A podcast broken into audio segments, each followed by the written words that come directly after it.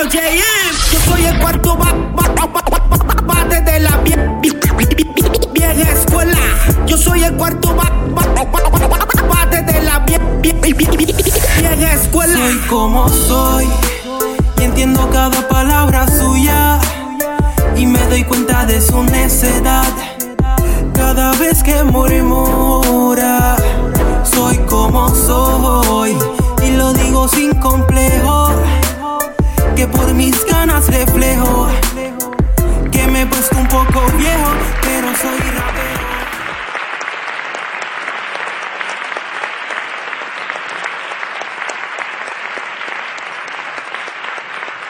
Saludos amigos. Hoy presentamos el último episodio de la primera temporada de Guayaquil, Ecuador. Con nosotros, Kid Flash.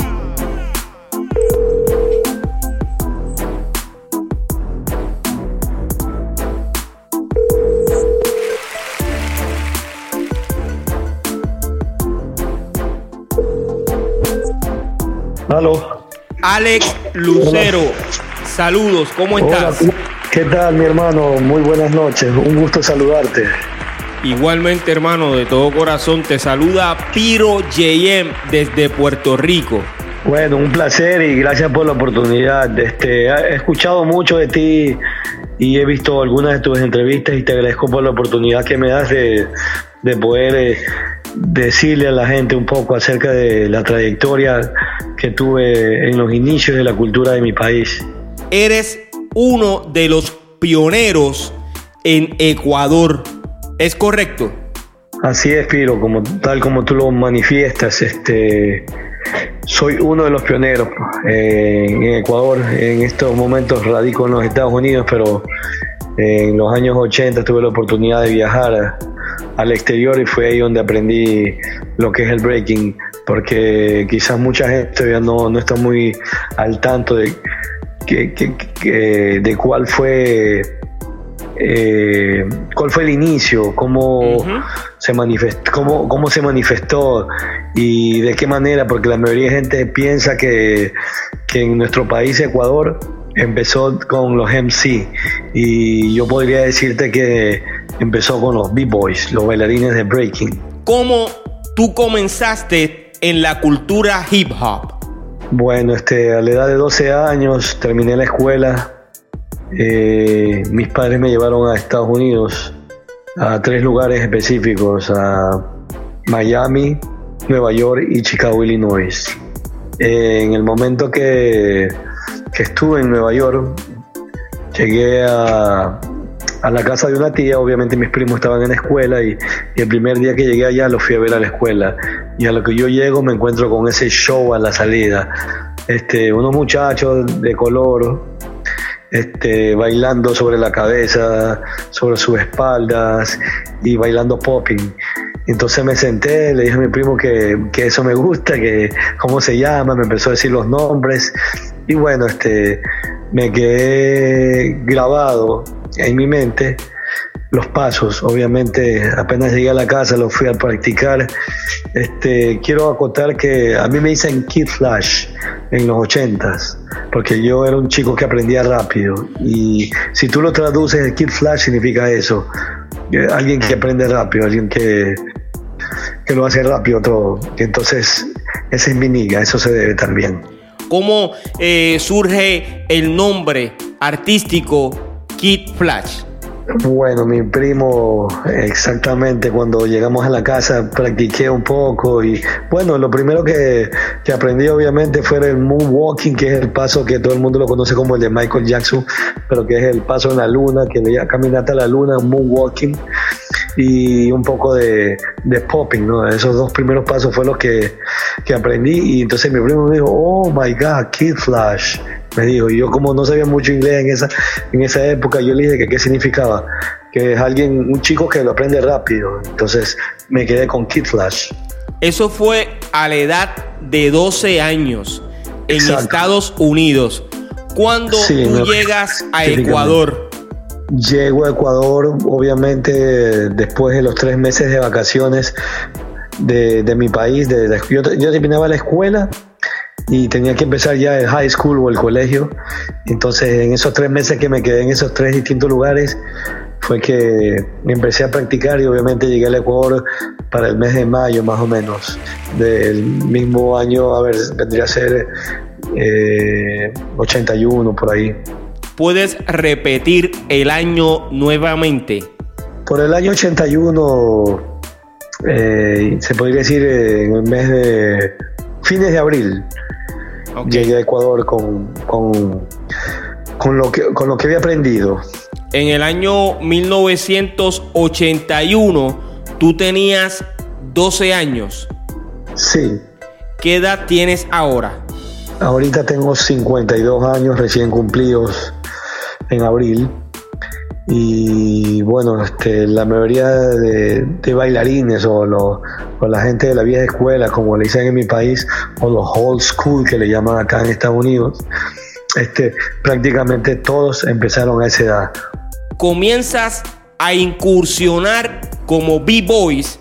¿Con quién? Bueno, eso es correcto. Eh, obviamente empecé solo, ¿no? Este, llegué, practiqué, como todo eh, como toda persona que recién empieza, bailando en el espejo, ensuciando los pisos de las calles, este, abría los, muebles de mi casa y, bueno, empecé a desarrollarme, ¿no? Prácticamente te puedo decir que lo tenía como algo para mí. Y a mi corta edad, obviamente, en ese tiempo no, no es que yo iba a fiestas, ¿no? Lo tenía para mí reservado hasta que en un momento que te podría decir que más o menos por el año 83, este, fui a una matiné con mi mamá y fue cuando por primera vez, este, te podría decir que desarrollé los pasos en vivo y había un, el payaso que animaba la fiesta, que es muy conocido en Ecuador, no sé si en Sudamérica, pero al menos en Ecuador es uno de los más conocidos, que, que se llama Tico Tico él vio lo que bailé y obviamente me dijo a mí que si quería participar en la televisión porque vio que yo bailaba muy bien, ¿no? ¿Qué pasó con esa oferta que te hicieron de presentarte en televisión? Bueno, fue para mí algo bonito, obviamente este, yo estaba todavía muy corto de edad, pero ya había desarrollado algunos que otros pasos de, de, en el piso, principalmente, ¿no? Pero eh, tuve la oportunidad de participar con muchos más niños y, y también gané el concurso. Fue mi primera vez que, que ganaba un concurso y obviamente estaba muy alegre, ¿no? Y por situaciones de la vida me doy cuenta de que en esa época yo lo que más quería hacer en la vida era ser bombero. Y mi, y mi premio en ese concurso en la televisión con Tico Tico fue un carro de bombero. Entonces ya imagínate la alegría mía en ese tiempo de, haber ganado un concurso y al mismo tiempo tener un carro de bombero, que era como un sueño para mí, ¿no? Según la historia que he escuchado, allá comenzó la cultura hip hop con los MC. Bueno, este Muchas veces el desconocimiento hace que las entrevistas sean un poco erradas. Obviamente lo conozco a Cheche y a, Audi y a toda la vieja guardia, obviamente, ¿no? Porque prácticamente estuvimos cerca, si se podría decir, en el movimiento, ¿no? Es por eso que nosotros este, manejamos nuestra página que se llama Yo Soy Hip Hop Ecuador en la cual puedes ver, en la cual puedes ver la primera entrevista que me hacen a mí. Obviamente, ¿por qué me la hacen a mí primero? Porque se puede decir que no soy el pionero, ojo, nunca me gusta decir yo soy, esa palabra no la utilizo, porque hay muchos que estuvieron conmigo bailando en esa época. Pero sí puedo decir que, que fui alguien que representó en los 80 y que eh, el movimiento que nació en los 80, porque nació en los 80, de los B-Boy, se podría decir que prácticamente termina o, se queda en un stop en el año, fines del año 86 más o menos, ya casi empezando el 87. Entonces, eh, como te comentaba, yo cuando después de que bailé para en la televisión para Tico Tico, este, ya el movimiento ya se empezaba a ver más. Tú ibas a la calle 9 de Octubre, que es una calle principal en la ciudad de Guayaquil, en mi país, Ecuador. Ya tú ya veías P-Boy bailando, sacaban sus grabadoras, ya sabía que el movimiento se estaba, como que dice, creciendo, pero yo creo que cuando ya termina el año 83 es cuando es el boom, cuando todo revienta, es cuando nace el primer concurso en la televisión de breakdance, en el programa Así es la cosa, que en el documental que me hicieron a mí en la entrevista yo tengo y pude conseguir este, ese video donde yo estoy participando. Este, y de ahí para adelante es que empiezan ya a haber más movimiento, la gente empezaba a bailar y a reunirse en otros lados.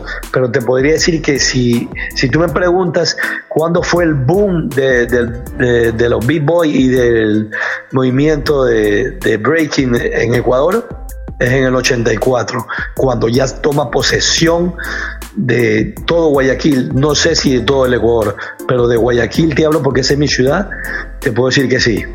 La mayoría de los B-Boys fueron inspirados y motivados por las películas que llegaban a sus países desde Estados Unidos. Según puedo escuchar, esa no fue tu, tu inspiración, ¿es correcto?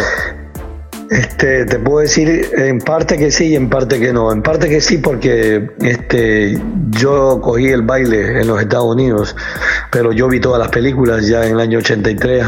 Ya te digo, cuando fue el boom en Ecuador, ya a partir del año 84 llegaron todas las películas en los cines. Obviamente yo ya, ya, ya había visto bailarines en vivo, ¿no? Y yo me traje música, me traje videos y, estaba como un poquito más adelantado. No lo digo como una forma con un orgullo, todo lo contrario. Este, tenía un poquitito más de conocimiento que algunos en, ese aspecto. ¿no? ¿Formaste parte de algún grupo en algún momento en esos años de la década de los años 80? Por supuesto. Este, ya te dije, a finales del 83 jugando fútbol con la gente de mi barrio, de, de mi de donde yo vivo, este, hice un gol y terminé haciendo eh, una especie de como flip flag, como un mortal. Y, hice un poco de popping. Entonces, uno de los que estaba ahí se me acercó y me dice, oye, ¿eso? ¿De dónde lo sacaste? Y yo le dije, en Nueva York aprendí esto. Me dice, yo quisiera aprender. ¿En serio? Sí, sí. Bueno, al siguiente día le dije a esa persona que vaya a mi casa, fue a mi casa hicimos un dúo que se llamó Atalasana Break. Atalasana es una ciudadela, una de las más viejas de Guayaquil, que es donde yo vivía con mis padres. Y el grupo Atalasana Break, o el dúo, mejor dicho, porque éramos dos nada más, Jaime Guerra y quien te está hablando, nosotros fuimos los que participamos por primera vez en la televisión, lo que te acabo de mencionar hace, hace unos momentos. Con, con ese dúo participo. Y obviamente en el backstage antes de hubieron una, una, semifinal y una final. En la semifinal fue un poco difícil para mí porque este, obviamente era en una discoteca y yo era menor de edad y no me dejaban entrar. Entonces me dijeron que tenía que, que ir con mis padres. Entonces tuve que llamar a mis papás, vinieron, mi papá pagó una botella de vodka en esa discoteca. Bueno, la cosa es que entré y pasé a una, a una final ya. Entre muchos participantes quedé semifinalista y llegué a una final. La final sí fue en un canal muy conocido en Ecuador, Ecuavisa o Canal 2, en la cual obviamente en esa época mm, el programa Así es la cosa, que es el programa donde hicieron el concurso, era un programa muy visto a nivel nacional, ¿no? Con sus animadores eh, Lourdes Díaz y Joao Ayala. Este, no sé qué será de la vida de ellos, pero creo que todavía están vivos. En todo caso, este, ellos tenían un, gran rating, ¿no? Y Stay, obviamente, vi, vi, con quién me iba a topar, pues vi muchos semifinalistas. La mayoría eran, este, eran solistas y yo era un dúo y me topé con un dúo, pero a lo que los miré en backstage, hablaban inglés, estaban vestidos como breakeros de Estados Unidos, o sea, eh, se ve diferente, ¿no? Entonces, uno de ellos se me acercó y, me dijo que si quería competir con él dando las vueltas de espalda. Ese, ese es el que te digo que tenía 11 años, se llama Luis Pérez. Bueno, y, le dije, yo lo vi que era muy bueno, yo en la semifinal lo vi, era muy bueno. Para tener 11 años, él había bailado para Rocksteady Club en Nueva York, o sea, ya tenía, era un niño, pero con una mentalidad y un baile de adulto. Obviamente accedí porque los retos eran lo que más me gustaban a mí. Nunca le decía no a nada. Y bueno, hicimos la vuelta de espalda. Creo que él hizo como 12 y yo hice una más que él y le gané. Y man me dijo, oye, man, ¿tú dónde aprendiste? Y yo le expliqué dónde y todo. Bueno, la cosa es que nos hicimos amigos. En el dato del concurso él dio lo máximo, yo di, yo di mi máximo esfuerzo y bueno, nos terminaron ganando, ellos quedaron en primer lugar. La agrupación se llama United Street Rockers, un dúo de dos personas que habían... Willy, eh, el que bailaba con él, era una persona de casi dos metros, eh, es uno de los que sale en la película Breaking, imagínate, ya tenía, este, ya tenían su peso ellos no como, como en primera fila, pero él estaba en la ronda. O sea, ya, ellos dos ya tenían, como que dice, mucho más conocimiento y mucho más cancha en lo que en lo que se trata del breaking, ¿no? Obviamente terminó el concurso, ellos ganaron el concurso. Nosotros quedamos en segundo lugar con mi amigo, eh, con nuestro dúo Atalasana Bray. Y a lo que se terminó el programa, nos dieron los premios y todo, afuera ya del canal, Luis Pérez, que era como quien dice el que te digo que, tiene 11, que tenía 11 años en esa época, él me dice, tú eres bueno, me gustaría que tú este, te reúnas con nosotros para que practiques con nosotros y si quieres ser de nuestro grupo, pues para adelante. Y yo dije, claro que sí, sería un orgullo. Y es así cuando este, voy a la casa de Luis Pérez en Urdesa, en una ciudadela de gente que tiene dinero, este, ahí vivía él, fui y empecé a ensayar con ellos hasta que yo pertenecí a United Street Rock, la agrupación más sonada de todo el Ecuador. Ahí sí me atrevo a decir no solo Guayaquil, sino de todo el Ecuador. De ahí para adelante mi vida eh, cambió un poco porque porque ese grupo era tan conocido. Eh, obviamente no, ya no era un dúo, después ya vino más gente de Estados Unidos y se unieron a ellos. Roberto Pino era el mejor robot, un man que hacía el robot vacancísimo. Este, bueno, y un DJ que vino allá que se llama Paul Ávila. Eh, bueno, hicimos un club con todas las LA. Este, podemos, te, te, puedo decir que hicimos muchas giras. A esa edad, imagínate. Muchas giras.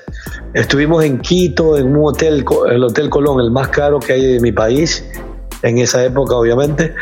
Ya, ya sabía lo que era una gira, yo a 14 años, yo ya sabía este, lo que era una gira, estaba aprendiendo, como quien dice, a, a ser un artista, porque yo no era. Yo pasé de ser una persona amateur a ser una persona un poquito ya semi profesional en lo que estaba haciendo. Y estuve en muchos lugares, me presenté en muchos lugares, concursé con mucha gente, este, y bueno, eso es lo que te puedo comentar por el año 84. Y ahí en el año 85 eh, siguieron habiendo concursos. Yo nunca paré de bailar, es algo que siempre lo he recalcado. Yo nunca paré hasta, hasta el 2015 que me vine acá a Estados Unidos de nuevo. Pero durante toda esa época quiero comentarte que en el año fines del año 86 este llegó el rock latino a Ecuador. Llegó el grupo Menudo con sus músicas y prácticamente el breaking decayó. Ya no se escuchaba mucho, ya las agrupaciones este, se dedicaban a otras cosas, hubo momentos en que se proliferaron las pandillas, las gangas que le llaman allá en Puerto Rico. Y todo eso hizo, hizo que el breaking no desaparezca, pero que se quede, como que dicen, en limbo, en un stand-by completo.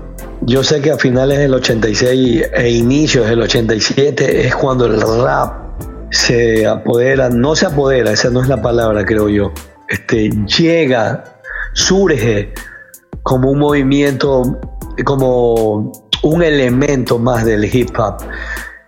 Pero, ajá, y de ahí es que sale Cheche, Audi, este, muchos grupos. Si me entiendes, en esa época, a partir del 87 para adelante, se puede decir que el B-Boy bajó un poco, pero ojo, es lo que siempre lo he dicho en las entrevistas yo que me han hecho en mi país. Yo jamás permití que, que, lo que algo que aprendí que me gustó termine. Porque si bien es cierto, estaba el rock latino en todas las fiestas en esa época. Yo iba, yo a fiestas que iba y, llevaba mi cassette de breakdance y bailaba y hacía mi show y la gente me aplaudía y me invitaban a otra fiesta y yo iba a otra, a otra y a muchas fiestas. Nunca, nunca paré, ¿sí me entiendes? Y entonces, ya te digo, cuando ya llegaron Cheche, Audi, todos ellos. ¿en qué año es que tú conoces o escuchas la música de Audi y Cheche? Bueno, definitivamente lo conocí primero a Cheche en, una fiesta que yo fui. Este, no recuerdo haber bailado en esa fiesta, pero este, yo lo conocí, hablé un par de palabras con él y obviamente eh, vi su scratch, lo que él hacía, y me gustó. No te digo que, puedo ser, que soy amiguísimo de él, pero él me conoce y yo lo conozco. Eh, Audi, Martín Galarza también me conoce y no te puedo decir que soy íntimo amigo de él tampoco.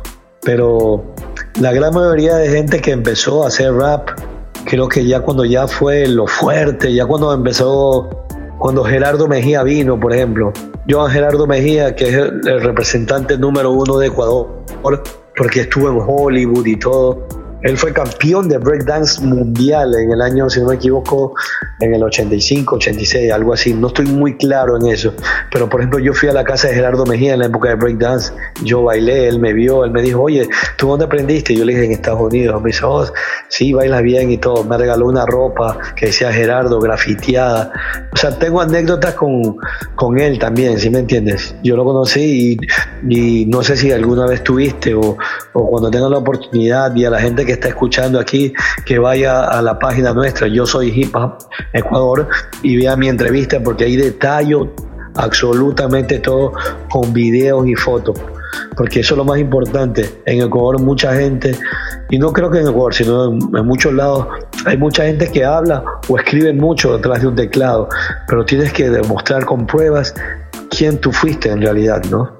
¿No recuerdas el año en que conociste a Cheche? Yo lo conocí a Cheche como DJ antes de que sea cantante, ¿no? Este, lo conocí en el 87 y en el 88 ya sonó él como un basurero llamado Guayaquil y otros temas más. ¿Y al rapero Audi? Obviamente después de él. Porque primero fue Cheche, eso nadie lo puede negar, absolutamente nadie. Primero fue Cheche. Y después Audi. Audi, bueno, es un ícono en nuestro país, ¿no? es alguien que ha estado cantado en Viña del Mar, es alguien que ha sido muy popular. Hasta ahora se mantiene, sigue haciendo música. Obviamente Eche se regresó acá a Estados Unidos también y bueno, la, vida de Estados Unidos es sumamente diferente, ¿no? ¿Han podido identificar al primer B-Boys de Ecuador? No, definitivamente no. Ese es un tema que, que ha sido muy peleado, muy discutido, ha habido mucha controversia. Eh, hay, por ahí, hay por ahí un personaje que, que por su edad eh, dice que este, él fue el primero, se autodenomina el primero y, se denomina el pionero, pero este, yo en realidad este, cuando hice la biografía le dije al encargado de la página que la idea mía nunca fue sobresalir ni decir que yo soy el primero, pero sí poner los puntos sobre las IES, decir quiénes fueron. Yo te puedo nombrar a mucha gente que, que bailó conmigo tengo una pregunta muy importante que hacerte. ¿Eres el primer B-Boy de Ecuador? Este, te podría decir que, que sí, pero ya vuelvo y te repito, este, de Guayaquil, de mi ciudad quizás, de todo el Ecuador, no tengo idea porque tú sabes que en ese tiempo no había las redes sociales, no había un video. Yo conozco mucha gente que que, ya te digo, se dice llamar pionero, y que, pero no tiene ninguna foto, no tiene algo que lo respalde. ¿Quién es ese personaje que tú acabas de mencionar? Este, por respeto a él, porque trabajé con él algún momento, porque yo también fui MC, también tuve mi época que canté en una agrupación y fui underground, también canté música rap. Eh, a partir de los 90 yo también estuve haciendo música, ¿no? Pero por respeto a él, por mi por siempre andar cuidando mi imagen y no hablar nada mal de nadie, este, no, no te puedo decir el nombre. Espero lo respetes también. Excelente. Háblame de tu incursión como MC en la década de los años 90? Bueno, pues este, eh, en el 90 abrieron una discoteca que se llama Latin Palace, que es la cuna de, del hip hop, si se puede decir. Ahí es donde la gente empezó a desarrollar su talento en sí. Es una discoteca que tenía la copia de, de las discotecas de, de, Nueva York principalmente. Tenía su infraestructura, aparte que el dueño había vivido acá también y bueno, este, una discoteca que, en la cual pusieron todo tipo de música norteamericana, club music, este, hip hop, rap, reggae, reggaeton y todo. Pero el momento de la incursión es cuando empiezan a hacer este, los, los concursos, ¿no? Yo participé en el año 93, a ver, 94 y 95 en dos concursos.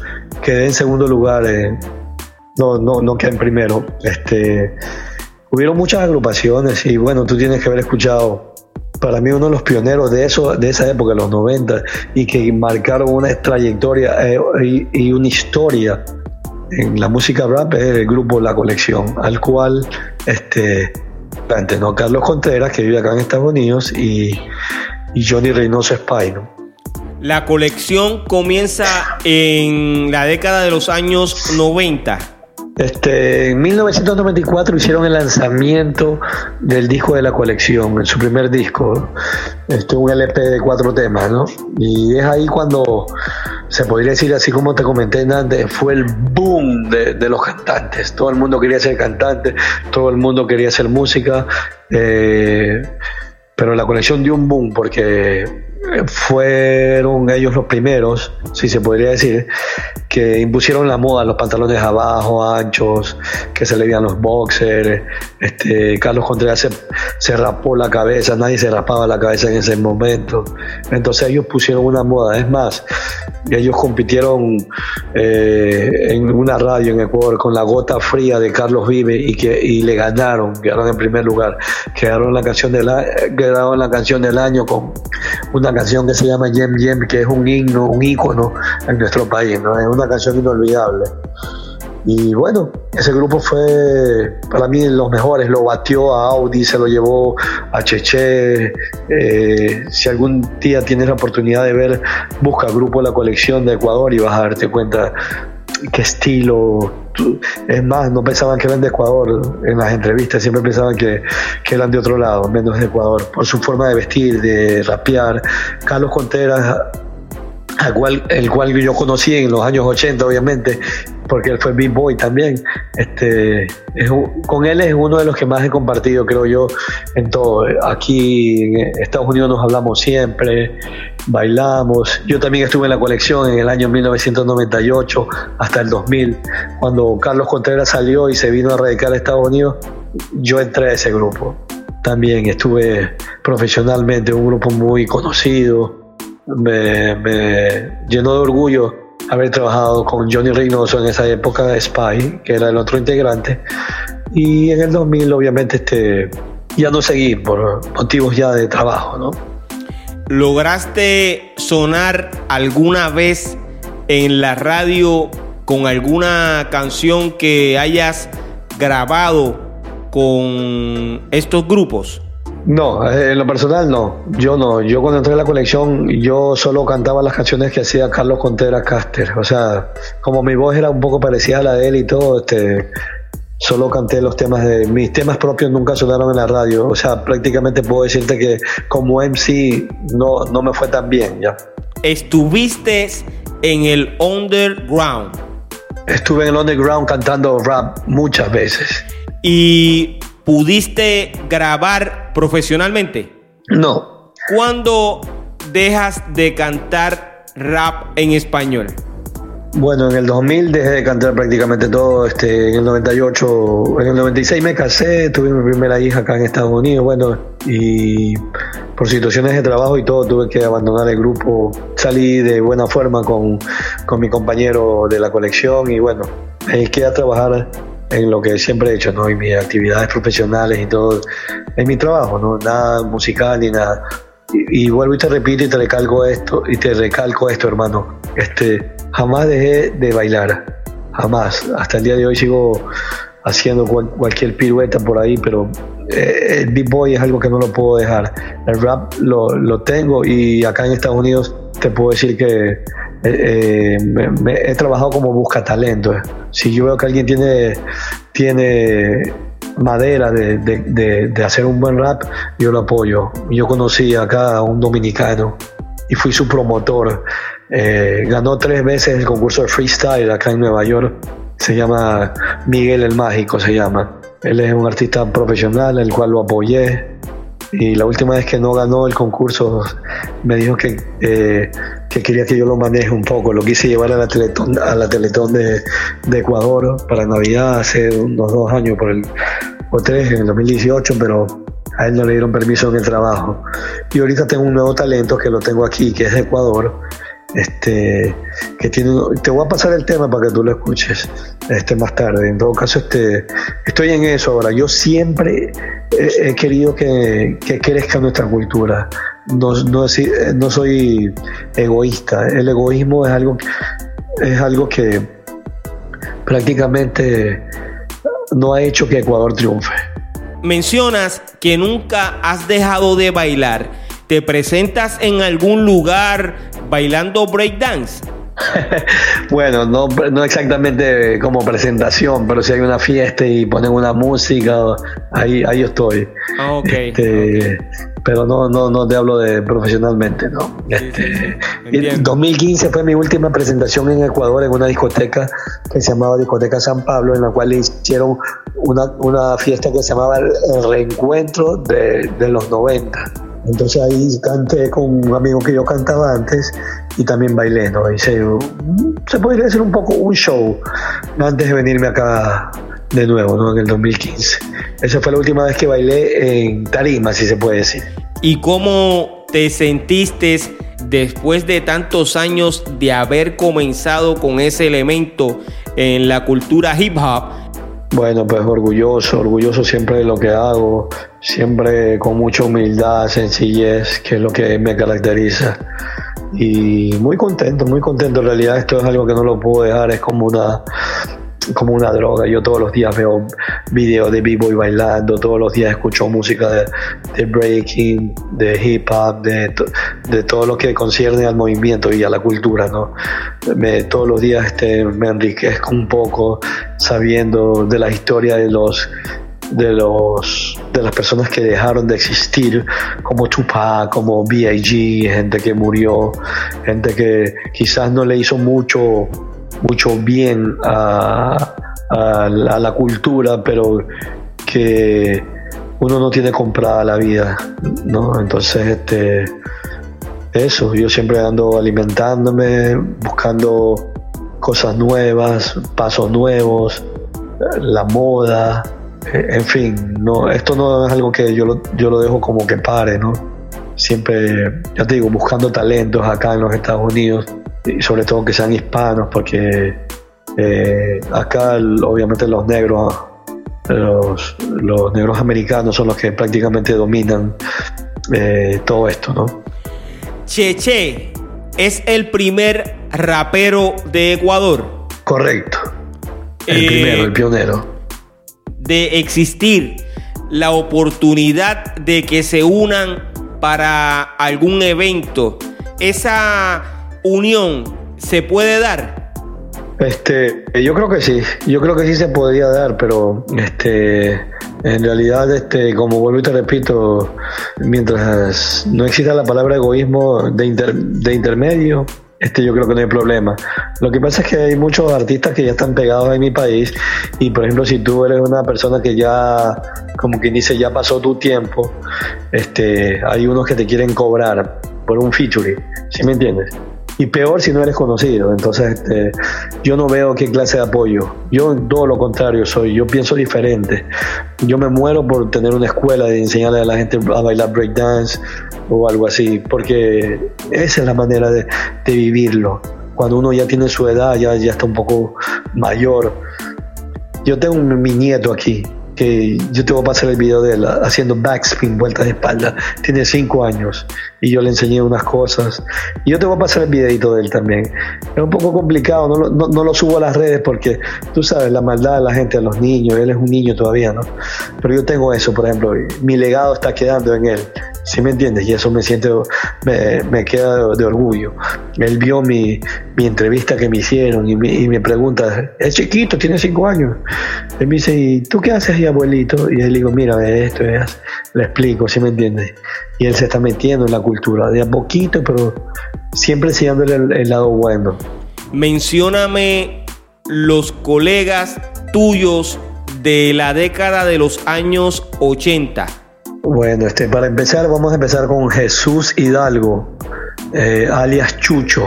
Él era de una agrupación que se llamaba La People Star, que era, era en un lugar céntrico.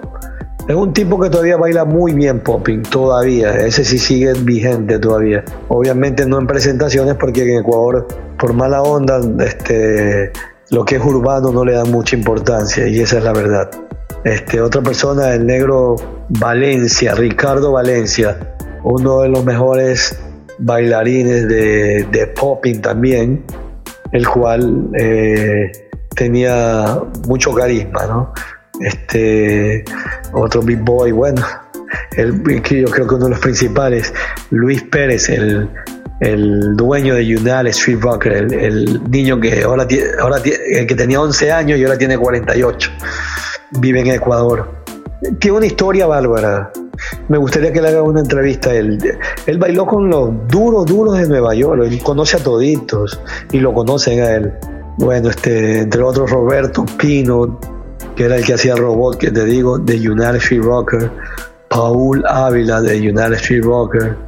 Gunther Dávila de United Street Rocker. Carlos Contreras Caster, el de la colección, Johnny Reynoso, Spy de la colección, Luis de la Boca 9. Hasta ahí te nombro porque los otros los conozco de vista y no sé sus nombres exactamente, ¿no? Pero los más trascendentales te los acabé de. Ah, ya, se me escapa uno. Fabián de la Chala, que era de la Zulu Nation de Bronx. Eh, actualmente creo que vive acá en Estados Unidos, pero no sé nada de él. Aclárame eh, una duda que tengo. ¿Quién fue tu inspiración? Quizás sí puedo decirte que fui inspirado, pero no tengo un bailarín específico, ¿no? Yo creo que todos tenían algo bueno, pero yo creo que yo tuve la oportunidad en Ecuador de competir con, no sé si alguna vez lo escuchaste, The Magnificent Force. Es uno de los grupos también después de Rocksteady Crew uno de los grupos más bacanes que fue Ecuador. Tenía su propio DJ y todo. Ellos fueron a un lugar que se llamaba el Centro Ecuatoriano Norteamericano. Es un lugar donde enseñaban a hablar inglés. Bueno, tuve la oportunidad porque, vuelvo y te repito, yo no le tenía miedo a nadie. Y ellos bailaban durísimo en el piso. Y creo que uno de ellos, no recuerdo el nombre, este, creo que fue mi inspiración. Él saltaba con la cabeza, hacía wilderness, o sea, era completo ese bailarín. Luis Pérez, Luis Pérez sabe el nombre de todos ellos porque Luis Pérez estuvo con ellos, se presentó con ellos. Entonces, este, por eso digo que sería bueno que le hagas una entrevista a Luis Pérez también, que creo que es un ícono ese, ese, ese muchacho. Antes de que comenzara las películas, ya en Estados Unidos bailaban breakdance. Imagínate que el breakdance empezó en el año 1974 en Brooklyn. Los primeros bailarines, según la historia, lo que he leído, lo que. Imagínate. Yo cuando llegué, yo, eh, yo llegué a Queens, pero en Queens yo vi, vi a los vi bailar, ¿sí me entiendes? Esto es algo que tiene mucho tiempo y, y ya te digo, este, hay muchos pioneros este, en Ecuador que, dicen que bailaron hasta antes de los 80. Yo, yo no, la verdad no creo que hayan empezado antes de los 80. si alguien de eh, Estados Unidos me dice que sí, sí, pero allá en Ecuador no. En esa década, ¿nunca vistes a un grafitero pintando alguna pared? Sí, pero este... Eh, yo sé muy poco del conocimiento sobre el graffiti, ¿no? Sí vi personas que habían hecho grafitis, pero como darte nombres o decirte. Yo a partir de los 90, como quien dice, ya me di cuenta que ya el boom ya fue demasiado fuerte, ¿sí me entiendes?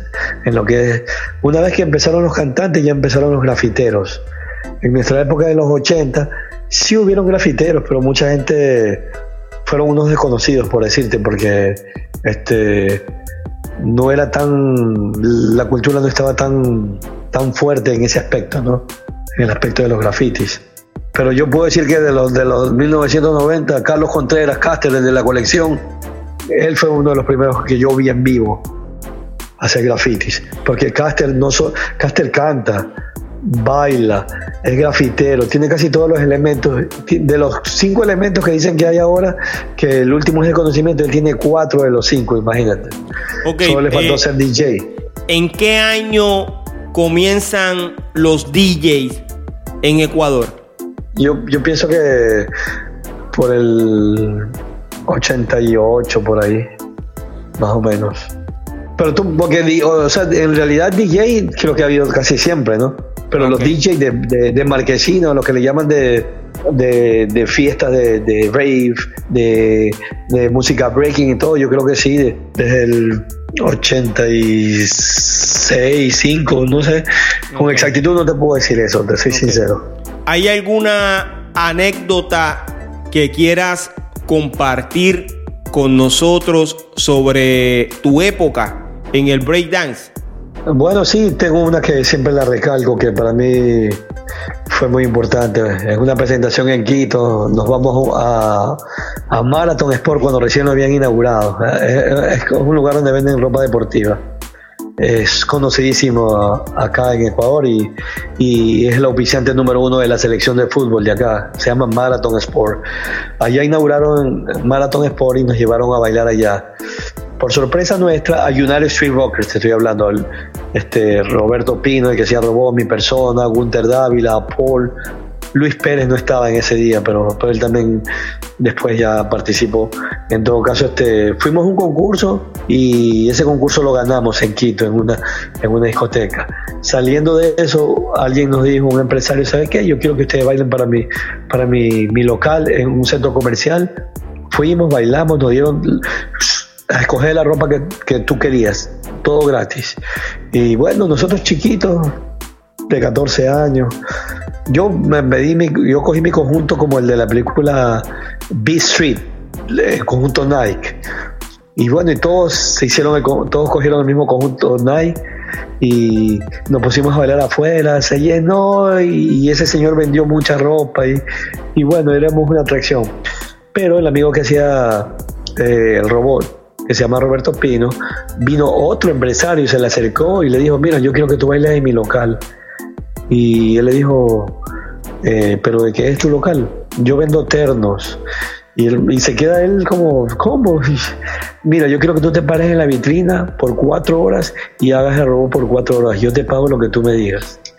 Y en efecto, se lo llevó solito a él, le puso un terno, lo hizo bailar en una vitrina al lado de un maniquí y él hacía como robot. Y como anécdota es que nosotros pasábamos al lado de él viéndolo y le golpeamos la vitrina, le sacábamos la lengua y él no, él no se reía nada porque ese era su trabajo. Pues. ¿Qué no le hicimos? No le bajamos el pantalón y así, y él no se reía, él seguía bailando. ¿sí me entiendes? Es robot. Esa es, una de las, esa es una de las anécdotas más bonitas, creo yo, en esa época. ¿no? Tengo que despedir este episodio, pero antes quiero que me digas cuál es tu verdadero nombre. Bueno, pues me llamo Alex Lucero, tengo 52 años, resido en los Estados Unidos, soy guayaquileño, ecuatoriano. Bueno, quiero aprovechar y mandarle saludos a la gente de mi país, Ecuador, y decirles que sigan adelante en sus proyectos, que sigan apoyando, que la cultura tiene mucho más que dar y que eviten el egocentrismo. Eh, que traten de ser mejores personas, mejores seres humanos y que traten de enseñarle a las nuevas generaciones cómo fueron los inicios, que eso es muy importante. Un abrazo para todos, que Dios los bendiga, paz. Y bueno, y te quiero agradecer a ti, a tu canal y a todas las personas que están trabajando contigo en este lindo proyecto de, de saber cómo empezó la historia de, de esta hermosa cultura. Te agradezco de antemano por todo, te mando un abrazo muy fuerte, que Dios siga bendiciendo tu, que Dios siga bendiciendo tus proyectos y que sigas adelante. Amén. Gracias por tu tiempo. Un abrazo, ¿ok? Igual, gracias a ti y fuerza para adelante siempre. Bendiciones. Gracias, Piro, gracias a ti. Dios te bendiga, como te digo siempre. Este, y de corazón, aquí estamos para las que sean. Kid Flash es uno de los primeros B-Boys de Ecuador, a quien le agradecemos su participación en esta temporada. Gracias a todos los raperos, bailarines, grafiteros, DJs, autores y seguidores por respaldar esta serie. La historia del rap. Yo soy Piro JM y esto es Piro a lo natural. Oye, bomboncitos de menta para que se entretengan.